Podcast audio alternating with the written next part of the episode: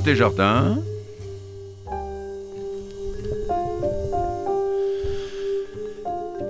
Une émission proposée et animée par Jacques Benamou.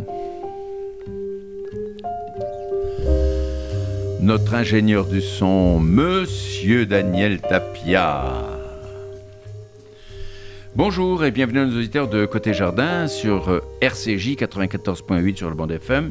Notre émission peut être écoutée dès à présent soit sur un poste de radio traditionnel, soit par internet à l'adresse radio-rcj.info en cliquant sur le direct. Mais elle pourra également, dès ce soir, être écoutée en podcast à la fréquence radio-rcj.info du 6 côté jardin, tiré du 6 Amos Reichmann, R-E-I-C-H-M-A-N. J'ai le grand plaisir d'accueillir aujourd'hui un jeune historien, le brillant et, haut fonctionnaire, on en parlera, le brillant Amos Reichmann à l'occasion de la publicité de son livre, Jacques Chiffrine, un éditeur en exil, je vous le montre, hein, publié aux éditions du Seuil dans la collection La librairie du 21e siècle. Amos Reichmann, bonjour. Bonjour. Amos Reichmann, comme je, viens de le dire, vous êtes historien mais aussi enseignant à Sciences Po et haut fonctionnaire. Vous êtes diplômé de l'école normale supérieure, normale sup, de l'ENA et de l'Université de Columbia aux États-Unis. Sans oublier que vous êtes également agrégé d'histoire. Quel parcours Je sais que vous êtes très modeste, mais je le dis quand même. On dit que la valeur n'attend pas le nombre des années.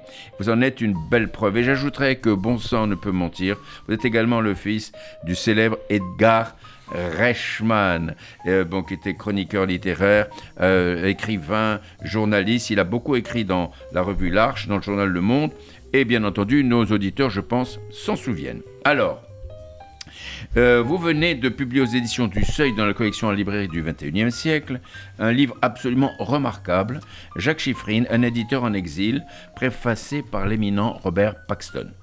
Celui-ci souligne le travail de recherche minutieux que vous avez accompli au sein des archives des deux côtés de l'Atlantique pour mettre au jour et à jour la correspondance de Chiffrine avec ses amis, notamment André Gide et Roger Martin Dugard, dont vous nous parlerez dans un instant. Amos Reichmann, je ne résiste pas au plaisir de lire la toute dernière partie de la préface de euh, M. Robert Paxton.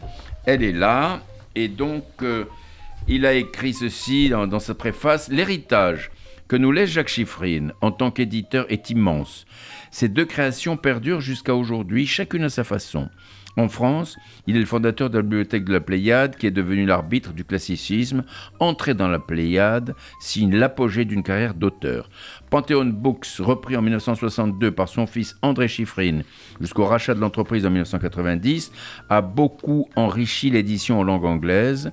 Avec son lot de malheurs personnels et de succès magnifiques, la vie de Jacques Chiffrine offre en cela un parfait euh, reflet du XXe siècle. Euh, comment, euh, comment avez-vous procédé à vos recherches voilà? De quelle façon? Parce que c'est pas anodin. Tout d'abord, merci beaucoup hein, de, de, cette invitation, de m'accueillir. C'est un plaisir. Elle vous est due. Pour procéder à, à, ces recherches, j'ai eu la, la, possibilité de me rendre aux États-Unis et à New York dans le cadre de, de recherches universitaires que je menais à l'origine sur la question de tous ces Français euh, qui sont, pendant la Seconde Guerre mondiale, partis euh, aux États-Unis. Euh, c'était un sujet qui, qui m'intéressait et au fur et à mesure de mes recherches, j'ai découvert cette personne, Jacques Chiffrine, que je ne connaissais pas du tout et je me suis intéressé euh, à lui. J'ai pu prendre attache avec sa famille mhm. et donc j'ai rencontré notamment sa petite fille qui enseignait euh, à New York et qui m'a ouvert les portes de l'appartement familial. La, fille d'André. La fille d'André, une des deux filles d'André. Euh, il avait, il, André avait, avait, deux filles. Alors la première, vous, simplement, rappelez-nous. Exactement. Donc Jacques première, Chiffrine, qui est le, personnage dont nous allons parler, maintenant a eu un enfant, André, qui lui-même a, eu deux filles. Alors, la première fait quoi? La première est professeure à l'université Columbia. Elle s'appelle Anya, Anya Schifrin.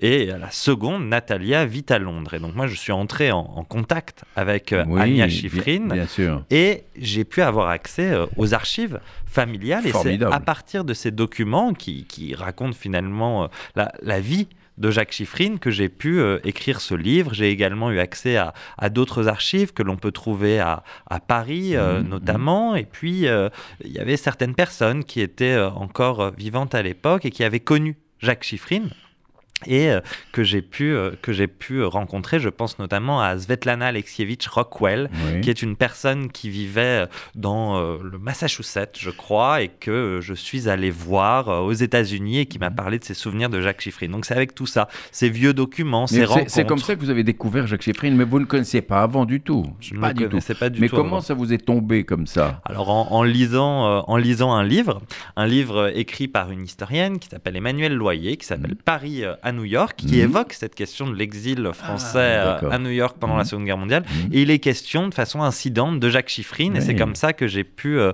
que j'ai pu travailler euh, là-dessus. J'étais en contact avec, avec Emmanuel Loyer, qui à l'époque dirigeait mes recherches et qui m'a notamment incité à me tourner vers cette Mais alors, on a l'impression, en lisant votre livre, que vous avez une fascination pour le personnage vous êtes rentré dans le personnage. Disons qu'à partir du, moment où, la décision a été prise de, suivre son destin, de suivre son parcours, de me plonger dans ses archives, hein, on entre dans une forme d'assez étrange et curieuse intimité avec ce personnage.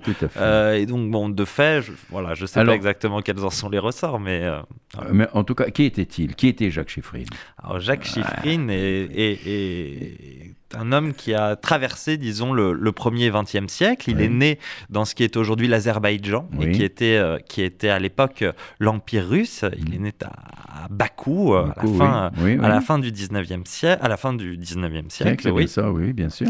Et il est arrivé en Europe occidentale, d'abord euh, en Suisse, euh, puis en Italie, dans le mmh. cadre de ses études, de ses premiers travaux, avant de rejoindre la France au début des années 1920, où il s'est affirmé comme éditeur, et pas n'importe quel éditeur, puisqu'il a fondé sans doute euh, une des collections qui est la plus connue encore aujourd'hui, hein, près de 100 ans plus tard. La Pléiade, bien sûr. La Pléiade. Mais on va en parler, mais simplement, pouvez-vous nous dire un, mot de, de, son origine, ses parents, son père, que faisait-il? Il, vivait à Bakou, que faisait-il exactement? Alors Jacques Chiffrine a grandi dans une une famille qu'on pourrait qualifier de, de juive laïque, non pratiquante, dans cette ville industrielle. Modeste, modeste, financièrement modeste au départ. financièrement modeste au départ, mais qui assez rapidement va pouvoir avoir un, certain capital. Euh, le père de Jacques Chiffrine, mmh. Savelli, était au commencement euh, docker. Donc il travaillait. Euh, Des dockers. Bakou, c'est un port sur la mer Caspienne, dans le Caucase. Il déchargeait les bateaux. Il déchargeait les bateaux. Et à ce tournant du, du 19e et du 20e siècle, on a fini par découvrir euh, du pétrole dans euh, la mer Caspienne. Et donc, euh, c'est une opportunité économique qui va contribuer à grandement développer la ville, la ville de Bakou. Et le docker va petit à petit devenir entrepreneur et donc va fonder une entreprise. Il a fait une rencontre assez extraordinaire, c'est qui lui a permis de devenir entrepreneur. Les frères Nobel. Les frères Nobel, le prix Nobel après par la suite.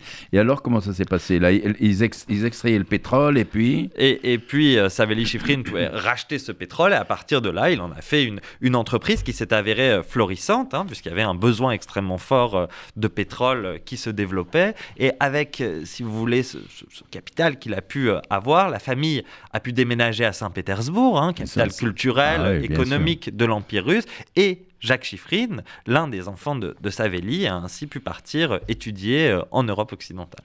En Europe, alors, Parlez-nous un peu plus de Savelli. Il était marié, il avait des enfants, il était alors. alors allez-y.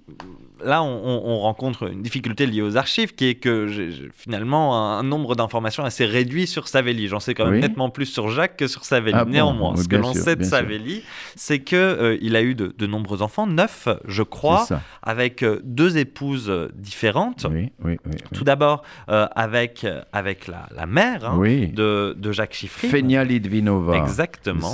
Fenia, tout à fait, et qui est décédée, qui est décédée euh, alors qu'elle attendait euh, un, enfant, justement. et, ensuite, il s'est remarié euh, avec la sœur. Et, quel âge avait Jacques quand il a perdu sa maman? Ah, il, était, il était tout, jeune. il était tout jeune. Il était tout jeune. Il était adolescent, je crois.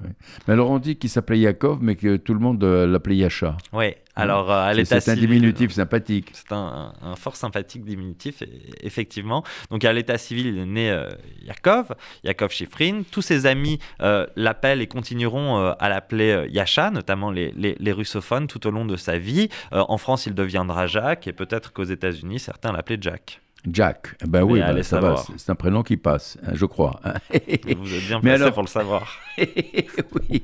Alors, vous disiez donc que, que, que Savelli, le père, a quitté Bakou pour Saint-Pétersbourg, mais Jacques, lui, qui était un brillant élève, est parti. Il est parti en Suisse à un moment donné pour.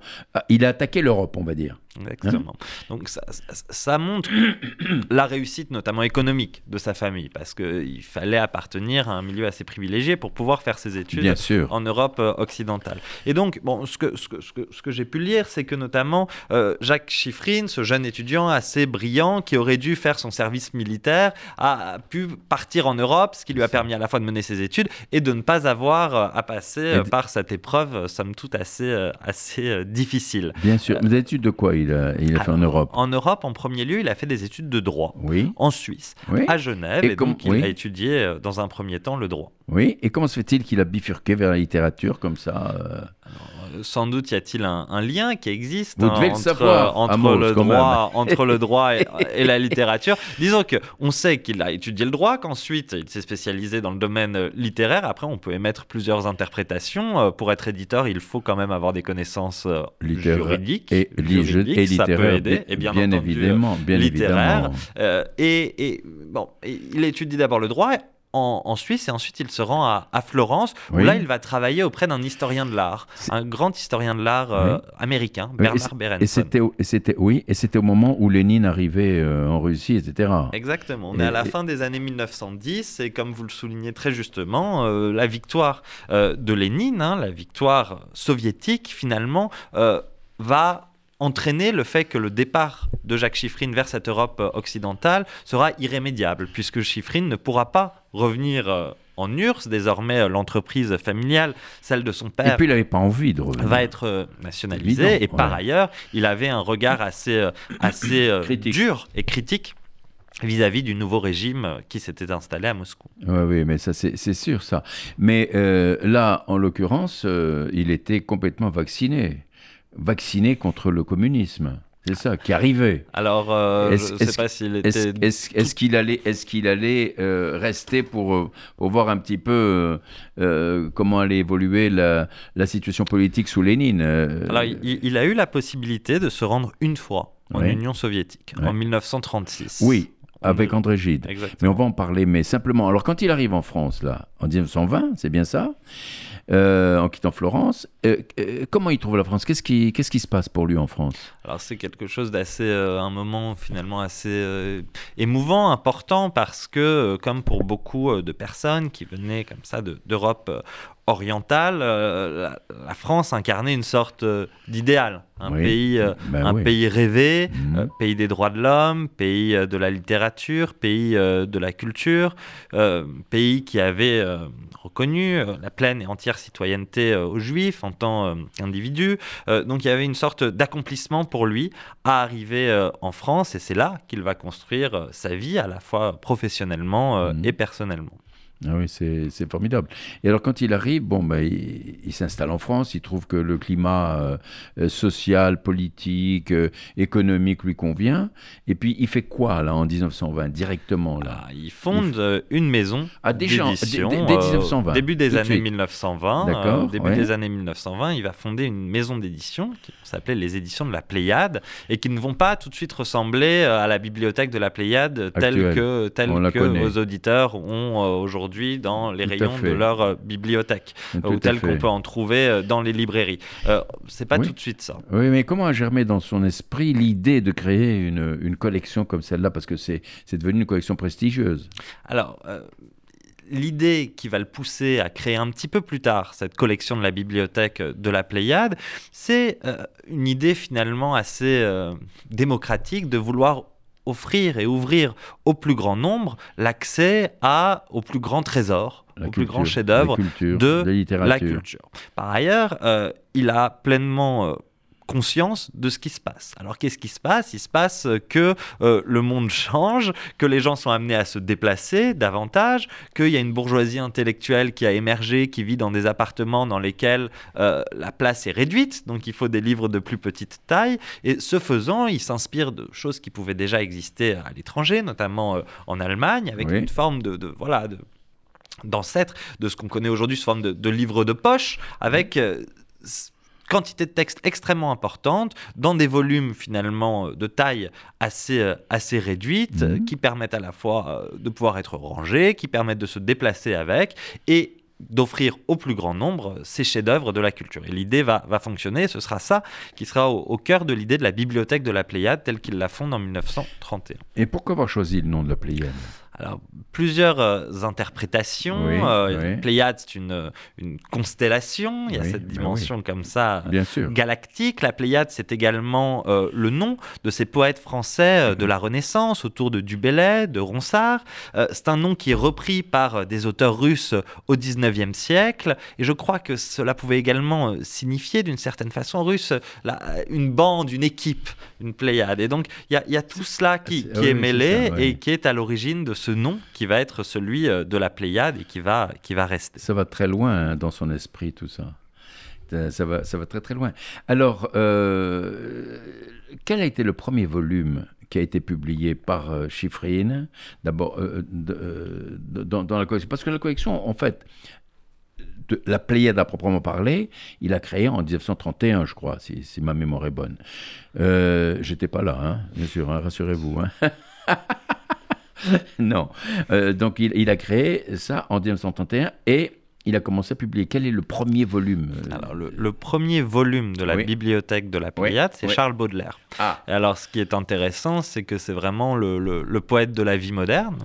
Euh, et c'est une collection finalement pour hommes modernes, la Pléiade, ou femmes modernes d'ailleurs. et donc il y, a une sorte d'intéressante euh, résonance entre ce premier volume jamais publié dans la bibliothèque de la Pléiade euh, et finalement l'objet de, de, cette collection. Néanmoins, si on remonte un tout petit peu en arrière, le premier volume publié par chaque chiffrine aux éditions de la Pléiade. Donc il y a les éditions de la Pléiade et après il y a plusieurs collections dont la plus fameuse sera la bibliothèque de la Pléiade. Mais le premier volume aux éditions de la Pléiade, il paraît en 1923 sous une ah, forme fort différente de celle de la bibliothèque de la Pléiade. Et ça, c'est un auteur russe Pushkin, ah. La Dame de Pique. C'est ça, il a commencé à publier des. Donc, le premier texte jamais publié en France par Jacques Chiffrine aux éditions de la Pléiade, avec des illustrations à l'intérieur de graveurs russes, c'est la Dame de Pique de Pushkin, que Jacques Chiffrine traduit avec l'un de ses plus fidèles amis, André Gide. Hmm, c'est formidable. Alors, à quel moment il rencontre André Gide finalement?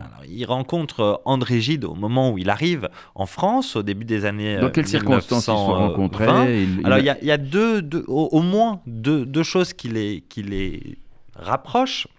Il y a tout d'abord la première épouse de Jacques Chiffrine, qui est une pianiste, Yura Güller, qui est d'origine roumaine, et qui prenait des, des, cours de piano, qui donnait des cours de piano à, André Gide, qui connaissait ah André Gide. André Gide était pianiste. Il était, il était devenu oui. pianiste. Oui, oui, bien il pratiquait le piano, du moins. Bien sûr. Autre, autre fait, Jacques Chiffrine fréquentait André Gide, notamment dans une ville qui s'appelle Pontigny, où étaient organisées des rencontres littéraires, mhm. les décades, qui duraient une dizaine de jours, et où se retrouvaient des auteurs, des éditeurs, des intellectuels pour parler de certains sujets. et à cette occasion, Chiffrine a, croisé et certainement euh, tissé des liens avec, euh, avec André Gide. Et euh, quand il a commencé à publier, est-ce qu'il demandait l'avis d'André Gide Vous ne savez pas. Parce que après, après avoir publié Baudelaire, il en a publié beaucoup d'autres. Hein. Oui, après, dans, dans, dans la bibliothèque de la Pléiade. Après Baudelaire viendront euh, Racine, les auteurs? Oui, Laclos, euh, Edgar Allan Poe, bientôt Stendhal. Mais c'était pour lui un rêve, non? Alors, ce qui, effectivement, c'est-à-dire qu'on peut considérer que cette bibliothèque de la Pléiade, c'est un peu... Euh, un accomplissement. un accomplissement et aussi une bibliothèque rêvée. Il y a quelque chose de l'ordre presque de, l'utopie, c'est-à-dire euh, fermer les yeux et imaginer euh, la plus belle bibliothèque que vous pourriez avoir. Et donc, il y a quelque chose d'assez magique hein, pour un éditeur ah, de pouvoir comme ça piocher dans une sorte de, patrimoine immatériel et international de la littérature et de faire une bibliothèque rêvée à partager. Et à partager. À partager, je pense que c'est ça. Et alors ensuite, il a, il a rencontré Roger Martin Dugard. Comment ça s'est passé? Comment est-ce qu'il a rencontré? Dans le même, dans le même euh, contexte que celui de sa rencontre avec, André Gide, les rencontres à, Pontigny, les décades. Donc euh, Roger Martin Dugard, André Gide, ce sont euh, les grands auteurs français de ce qui n'est pas encore l'entre-deux-guerres, mais ce que sont les années 1920 à l'époque. Hein. On ne sait pas que c'est l'entre-deux-guerres parce que la Seconde Guerre n'est pas encore là. Mais voilà, ce sont ces, auteurs classiques, publiés notamment par, par Gallimard, et avec lesquels, avec lesquels Jacques Chiffrine tisse une, une relation. Et donc André Gide lui a sauvé la vie en quelque sorte, parce que c'est lui qui a permis d'aller, de, partir euh, vers les États-Unis, vers l'Amérique. On va en reparler tout à l'heure. Et puis, et puis à un moment donné, euh, il y a des difficultés financières pour, euh, pour Jacques Chiffrine. comment comment est-ce que ça se passe? Alors Sa bibliothèque, il l'avait, mais donc comment s'est-il rapproché de Gallimard? Alors, parce que parce qu'il avait vraiment des difficultés financières à un moment donné, ce que j'ai cru comprendre dans votre livre en tout cas. Oui, alors euh, il avait des difficultés financières et ce n'était malheureusement pas le seul, parce que euh, il y a eu ce moment assez déterminant dans, l'histoire du premier XXe siècle, qui est la, crise économique de, 1929, et on voit les conséquences extrêmement euh, concrètes qu'elle a pu avoir en faisant diminuer ce qu'on appelle la, demande, c'est-à-dire qu'il y avait moins de gens qui pouvaient acheter, des livres, et pour un chef d'entreprise comme l'était euh, Jacques Chiffrine, entrepreneur indépendant, puisqu'une maison d'édition, ah, c'est une entreprise. Mais complètement. Euh, cela, avec toutes les euh, charges que ça représente, bien évidemment. Ça, ça contribuait à, à, rendre la situation d'autant plus difficile. Si bien que de nombreuses maisons d'édition, de nombreuses maisons d'édition ont été amenées à fermer au début des années 30, et pour en sortir, eh bien il s'est trouvé qu'avec l'aide notamment d'André Gide, d'une autre personne qui s'appelle Jean euh, Schlumberger, comme André Gide le dira, euh, Gide a insisté pendant plusieurs années auprès de son éditeur et ami Gaston Gallimard, qui lui avait une maison d'édition florissante, qui, on peut le dire quelque part, ne connaissait pas vraiment la crise. malgré la crise. Malgré la crise. Elle était davantage euh, structurée, plus de collections, plus d'auteurs, et a eu lieu en 1933 le rachat des éditions de la Pléiade, dont Jacques Chiffrine était non seulement directeur, mais propriétaire, par les éditions euh, Gallimard. Et à ce moment-là, un contrat est signé et Jacques Chiffrine perd son indépendance, mais reste en tant que directeur de collection. Il a été salarié, quoi. Il perd.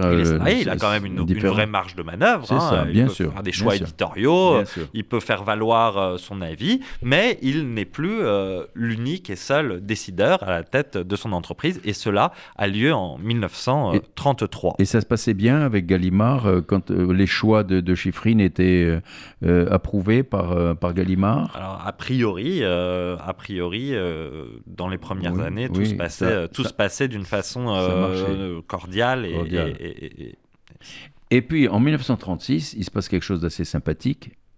Un peu original. Il y a euh, un voyage en, Union soviétique.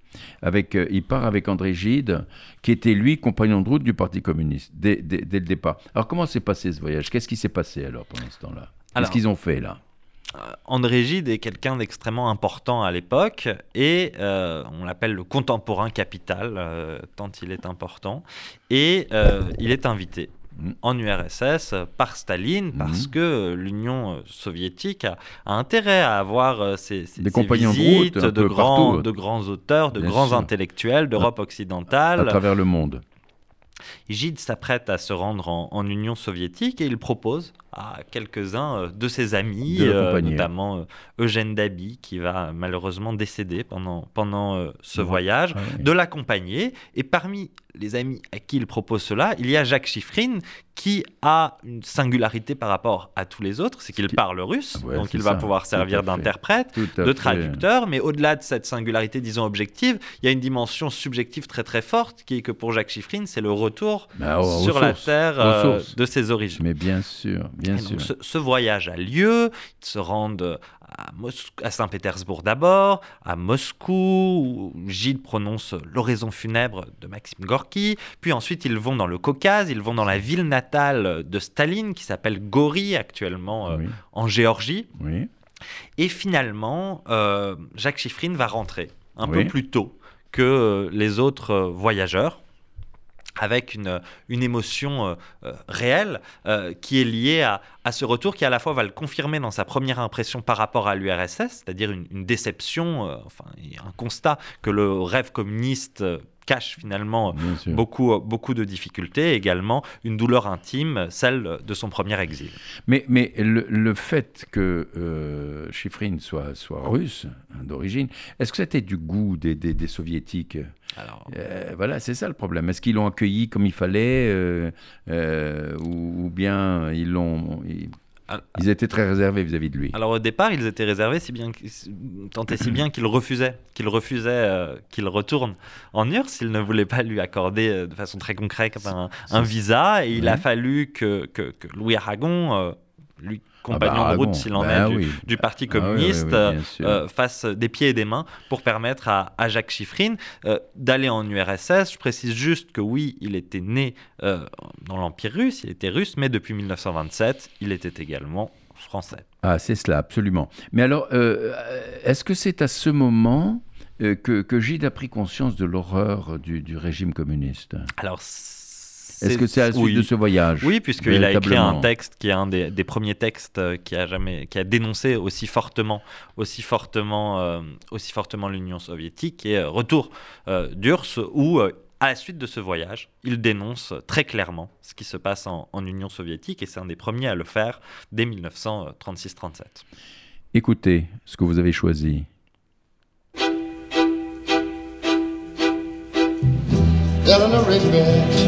Picks up the rice in the church where a wedding has been. Lives in a dream, waits at the window, wearing the face that she keeps in a jar by the door. Who is it for? All the lonely people. But do they all come from? Yeah. All the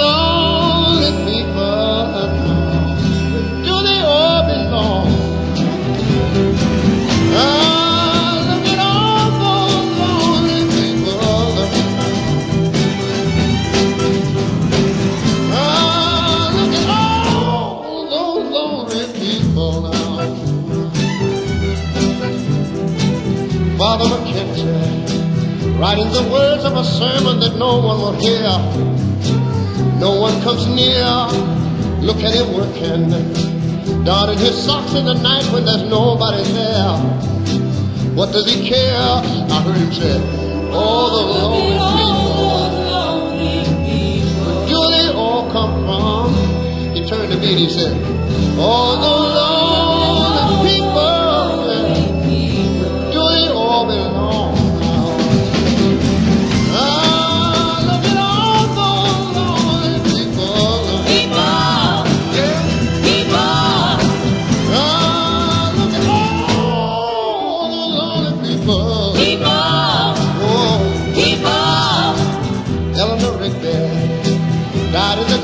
was buried along with her name.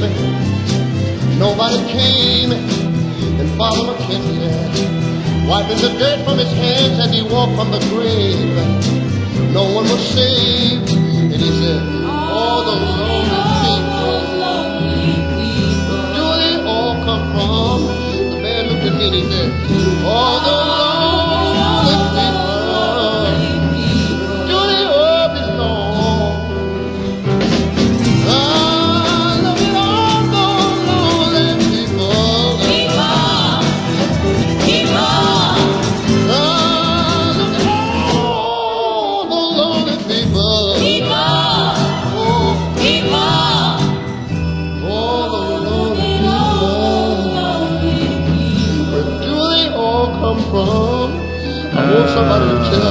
Ray Charles, Ray Charles, Eleanor Rigby, vous êtes à l'écoute de RCJ 94.8 sur la bande FM, en compagnie Jacques Benamou, Côté Jardin, notre émission. J'ai l'immense plaisir d'accueillir aujourd'hui un éminent spécialiste de Jacques Chiffrine, le fondateur de la Pléiade. Euh, Jacques Chiffrine, c'est un vrai plaisir de vous accueillir. Je montre le livre à nos auditeurs parce qu'il faut le lire. C'est le créateur, le fondateur de la collection La que beaucoup d'entre vous connaissent.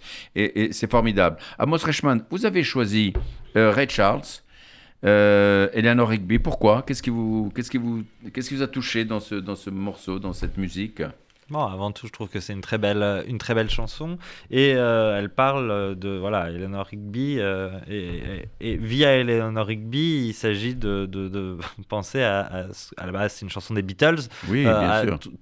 all the lonely people, tous ceux qui sont un peu seuls ou oubliés. Et derrière seul, j'entends toujours oublié. Et dans, comme ça dans le livre, bon, il est question de Jacques Chiffrine qui me semble-t-il avait été un petit peu oublié, mais de plein d'autres petites personnes qui, qui apparaissent comme ça en, filigrane, qui étaient dans le bateau avec lui, qui sont sur euh, un même document administratif que lui à un moment donné, qui apparaissent dans euh, des pages d'un journal new-yorkais, dans ce qu'on appelle la petite correspondance, où elle demande un peu d'aide comme ça. Et il y a un peu ça, je trouve, dans la démarche, quand on fait de l'histoire, de vouloir penser à, ces gens qui sont un peu ou seuls ou oubliés. Et c'est toujours assez émouvant de penser à eux. Et cette chanson, je trouve qu'elle elle le chante et elle le dit d'une très belle façon. Eleanor Rigby, thème, une chanson écrite par les Beatles et interprétée cette fois-ci par Ray Charles. Alors, euh, Amos Reichman, nous venons de parler dans, votre livre la partie que vous avez intitulée Avant.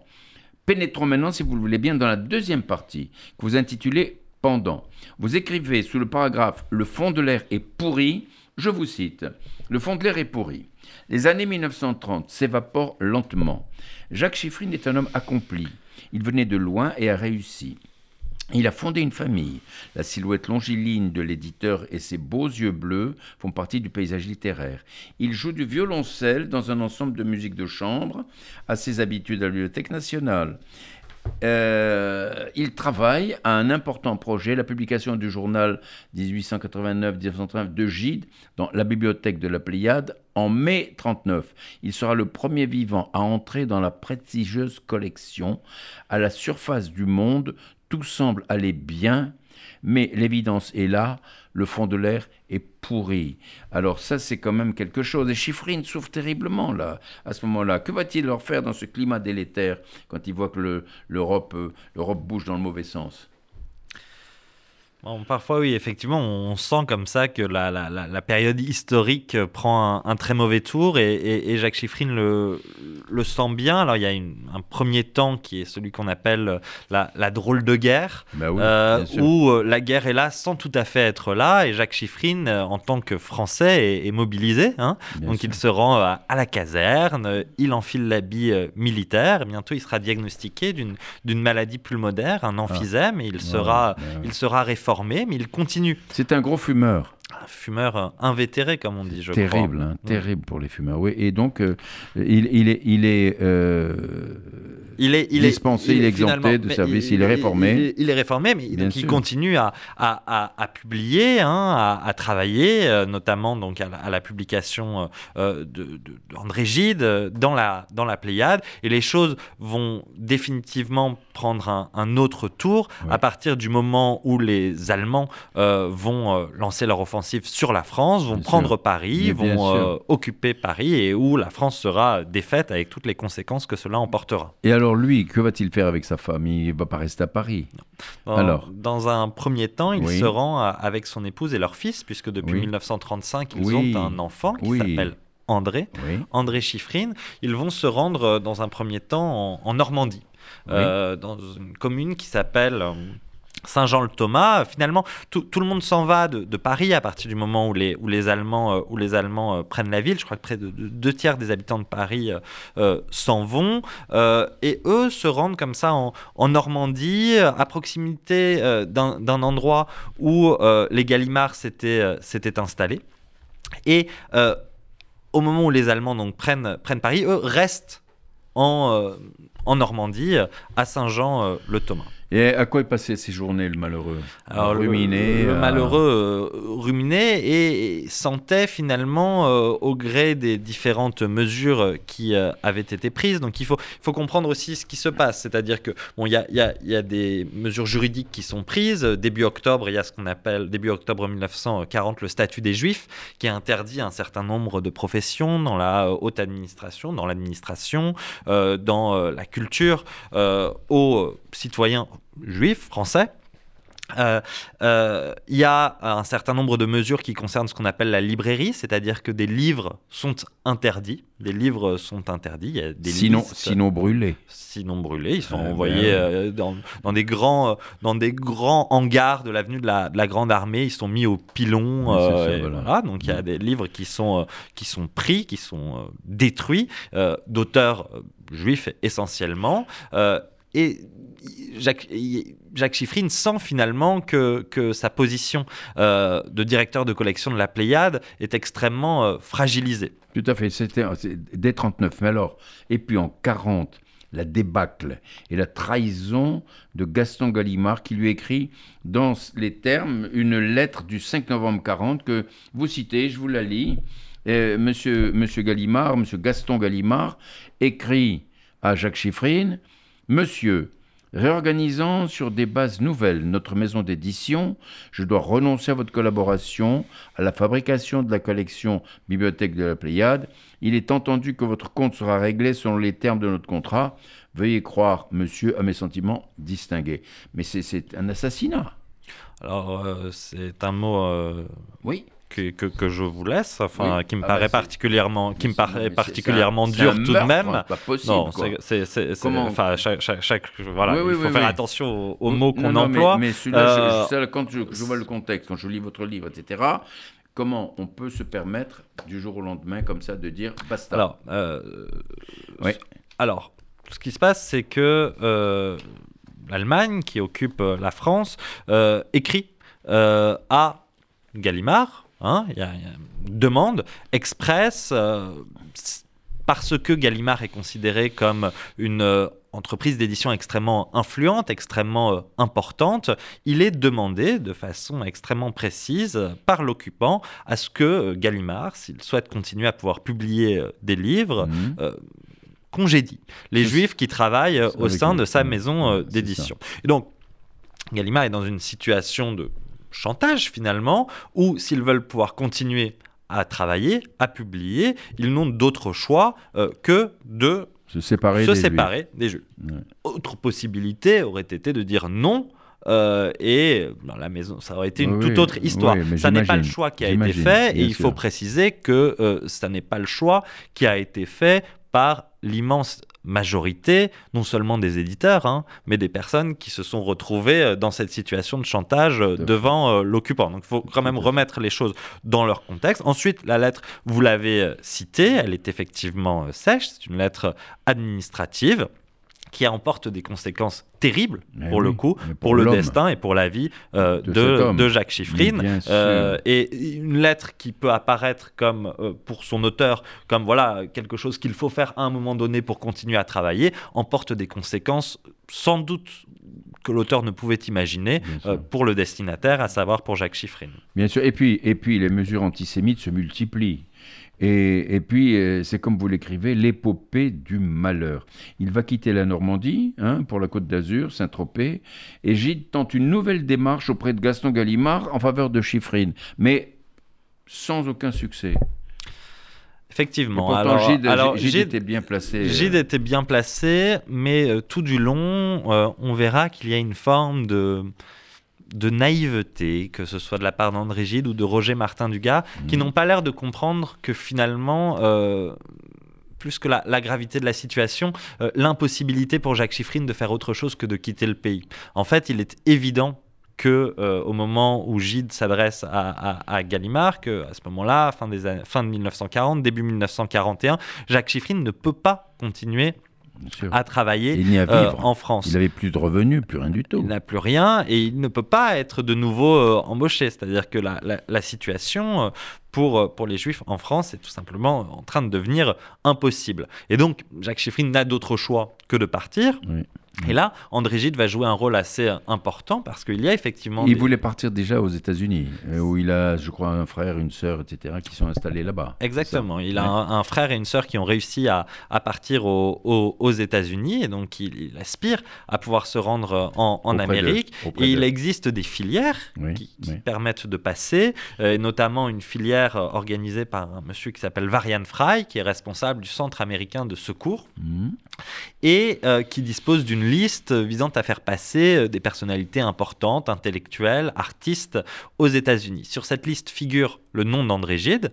Varian Fry se rend à la rencontre d'André Gide. Il dit à André Gide Voilà, si vous voulez, je vous emmène aux États-Unis. Gide dit non, moi, finalement, ça va. Ici, je, ne suis pas en accord avec, euh, avec, euh, avec la politique, mais, mais bon, néanmoins, je ne vais pas partir. En revanche, en revanche j'ai un ami qui aurait bien besoin de vous. Et cet ami s'appelle Jacques Chiffrine, et donc il y a une lettre c'est là où il le qui existe et qui, qui, est disponible à, l'université euh, Columbia à New York, une lettre d'André Gide à Varian Fry où il lui dit euh, S'il vous plaît, faites tout votre possible pour oh. aider mon ami euh, Jacques Chiffrine. Et grâce à cela, euh, Jacques Chiffrine va pouvoir trouver une place sur un navire qui va l'emmener euh, aux États-Unis d'Amérique. À partir de Marseille, mais racontez-nous un peu ce voyage horrible avec les, les, les atermoiements, les, les délais d'attente, les conditions de, du voyage dans le bateau avec sa femme, son enfant. C'est terriblement compliqué. Euh, il y a une incertitude permanente. Jamais Jacques Chiffrine ne sait s'il va ou non pouvoir embarquer sur ce bateau. Il faut imaginer. Donc, il est à Marseille. il faut imaginer une une situation où vous avez des, milliers de personnes qui n'ont qu'un rêve, qui est de partir. Et donc, euh, comment faire pour partir? Il y a des places limitées. Euh, les États-Unis, euh, bon, quand même, ne laissent pas rentrer tout le monde.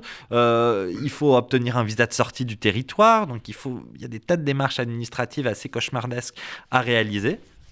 Et finalement, il réussit à trouver une place sur un bateau qui s'appelle le Wyoming, qui quitte Marseille, un sentiment de soulagement, mais malheureusement, le bateau, ce Wyoming, ne va jamais arriver aux États-Unis et il va rester bloqué à Casablanca.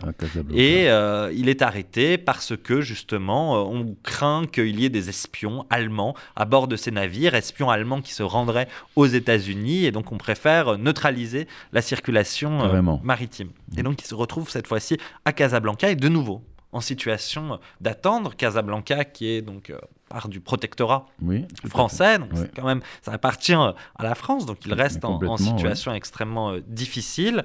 Et après une nouvelle attente, après euh, de nouvelles démarches, il va trouver un navire qui s'appellera le Ciudad de Sevilla et qui permettra à Jacques Chiffrine, finalement, d'arriver à New York. Et, alors le voyage, comment s'est passé? Il est horrible ce voyage, les conditions d'hébergement, promiscuité, etc. Comment se passe l'arrivée à New York Alors c'est un, un, un, bateau euh, qui euh, pouvait, euh, alors les, chiffres exacts figurent dans le livre, mais je crois qu'il y avait une cinquantaine, soixantaine de places. Et là, il y a près de 400 personnes qui sont entassées dans le navire. Jacques Chiffrine voyage à fond de cale.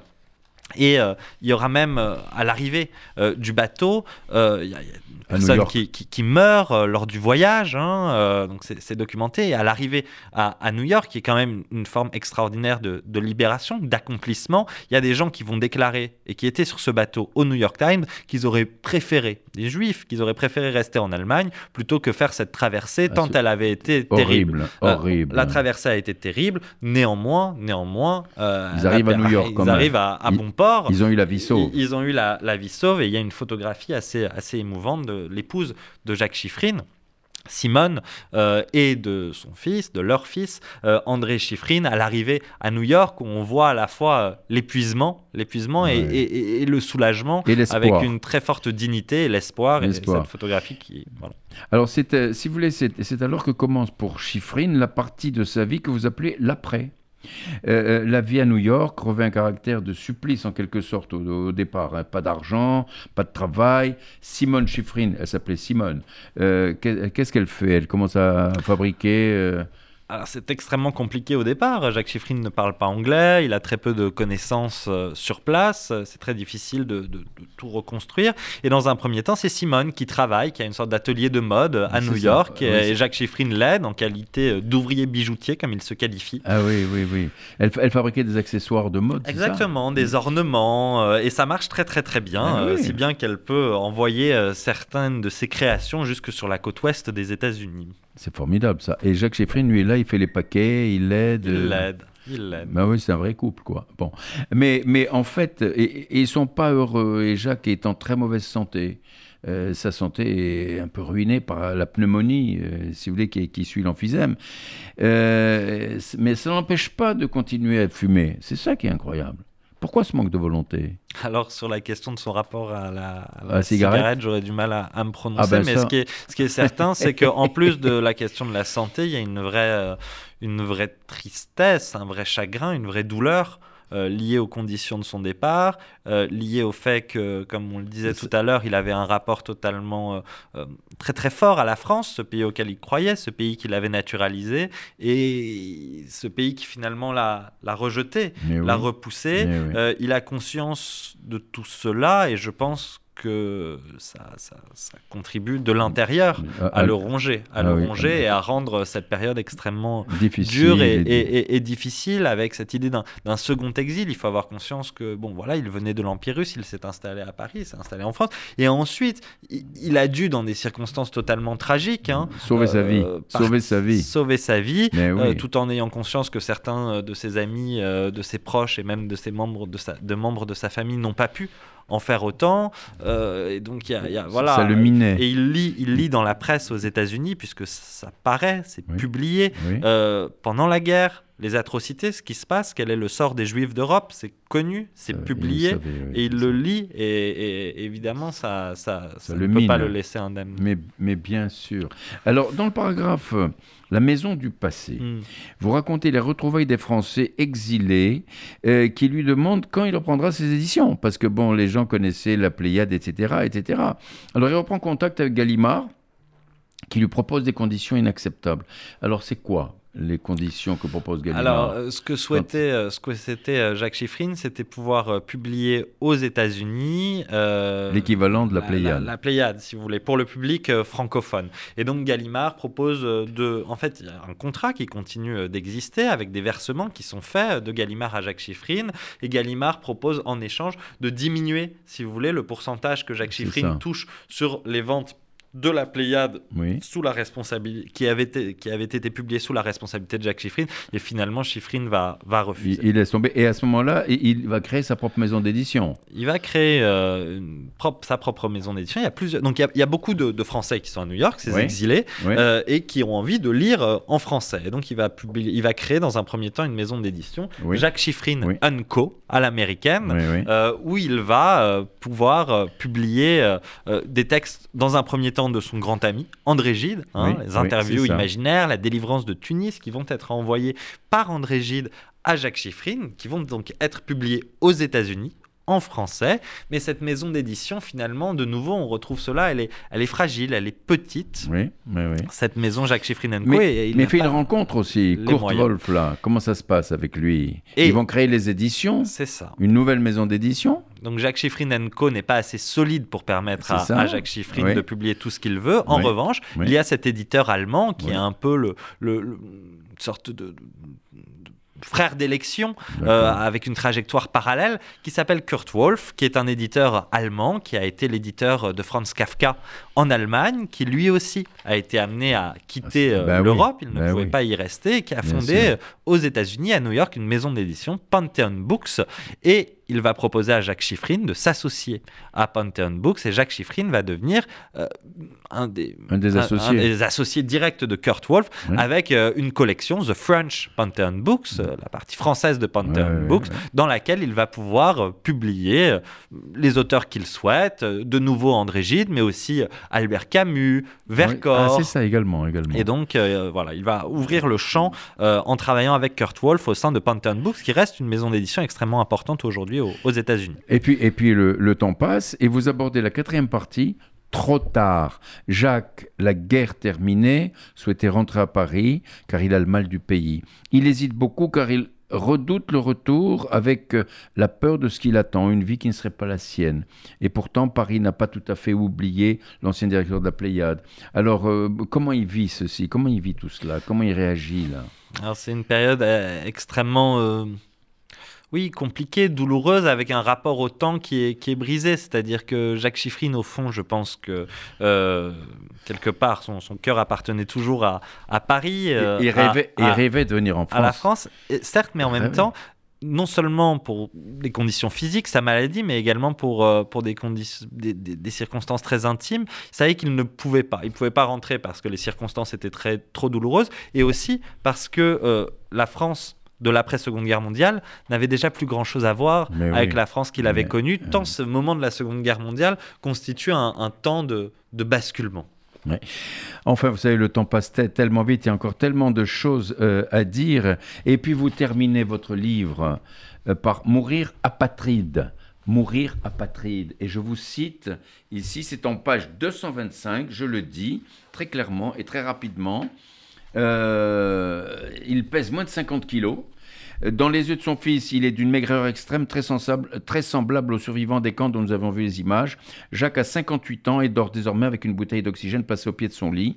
L'éditeur souffre d'un emphysème, maladie pulmonaire qui lui bloque la respiration.